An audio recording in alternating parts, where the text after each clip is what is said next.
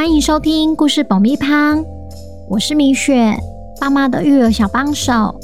这是一个适合全家大小的 Podcast 频道，每周在这里分享一则有趣的故事，跟着小朋友一起冒险，一起学习。本周要讲什么故事呢？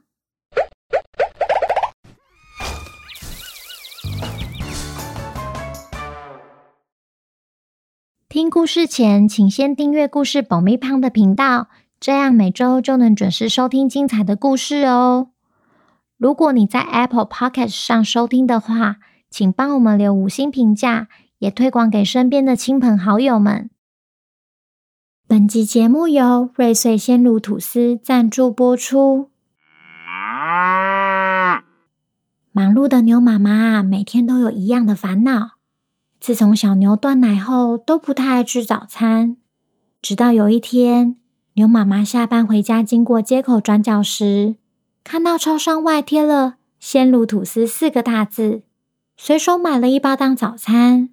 隔天早上，神奇的事情发生了：“妈妈，这好好吃哦，软绵绵的，而且怎么还有内内味？”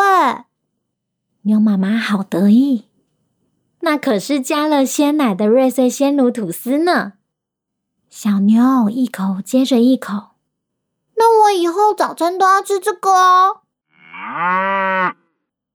瑞穗鲜乳吐司经过长时间发酵，造就柔软绵密的口感，每一口都吃得到香浓乳香，是优质早餐的新选择。爸爸妈妈们也可以在节目资讯栏找到瑞穗鲜乳吐司的连结。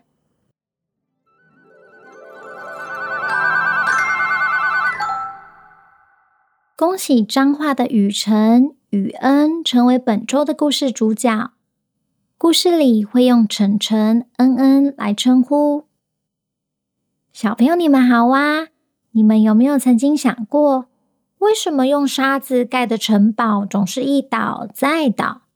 是因为你不会盖，还是方法用错了？今天我们要来听听企鹅晨晨参加溜冰嘉年华的故事。究竟发生了什么事，让晨晨中途就想回家了呢？本周的故事叫《企鹅不会飞》，作者米雪。准备好爆米花了吗？那我们开始吧。每到夏天，来自世界各地的企鹅就会聚集在南极岛上，参加一年一度的溜冰嘉年华。一年四季冰天雪地的南极岛，拥有全世界最大的溜冰场。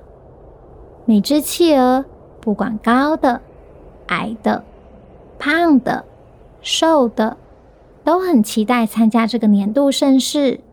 除了晨晨外，晨晨一身蓝色羽毛，体型比其他企鹅娇小，走起路来左摇右摆，十分不稳，更别说溜冰了。但最困扰他的是，每当他在溜冰嘉年华遇到其他企鹅时，他们都会嘲笑他：“不会溜冰的晨晨又来了！”哈哈哈哈。晨晨，你可要走好哎，免得又跌倒了。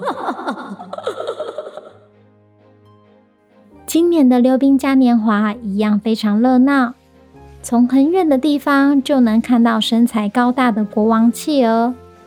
他们拥有令人羡慕的长腿和华丽的溜冰动作，任何一个空中三回旋都能引来热烈的掌声。绅士企鹅则是全场的另一个焦点，不管是走路或溜冰，都宛如绅士，非常优雅。他们除了是溜冰好手，更是天生的游泳健将，没有企鹅是他们的对手。一旁的通心面企鹅，溜冰动作虽然没有绅士企鹅来的优雅，还是获得全场的关注。因为它们拥有一对飘逸的金黄色眉毛，随着身体穿梭在企鹅群里，就像是一条飞快的闪电，为溜冰嘉年华增添缤纷的色彩。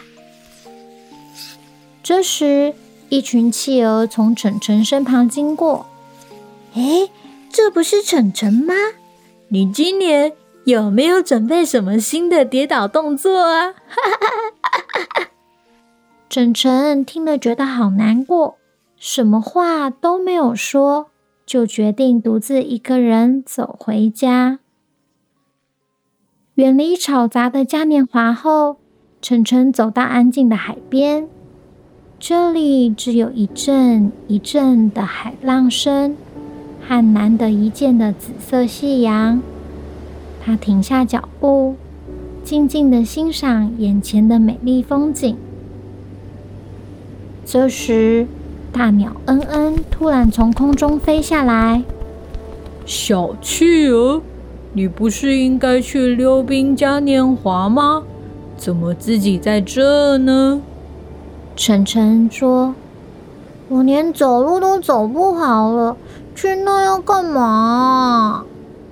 恩恩看他一脸无精打采的，决定帮帮这只小企鹅。你连试都没试，怎么知道你不行？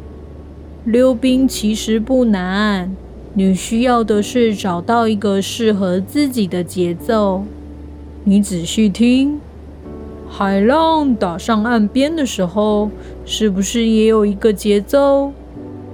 晨晨接着说：“如果我找不到节奏怎么办？”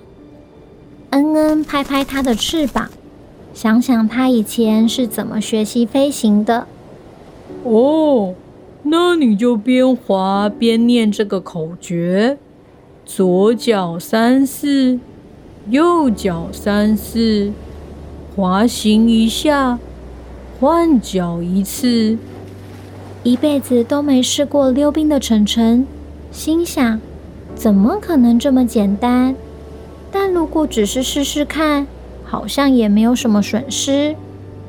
于是他一边踩出左脚。一边跟着念：左脚三四，右脚三四，滑行一下，换脚一次。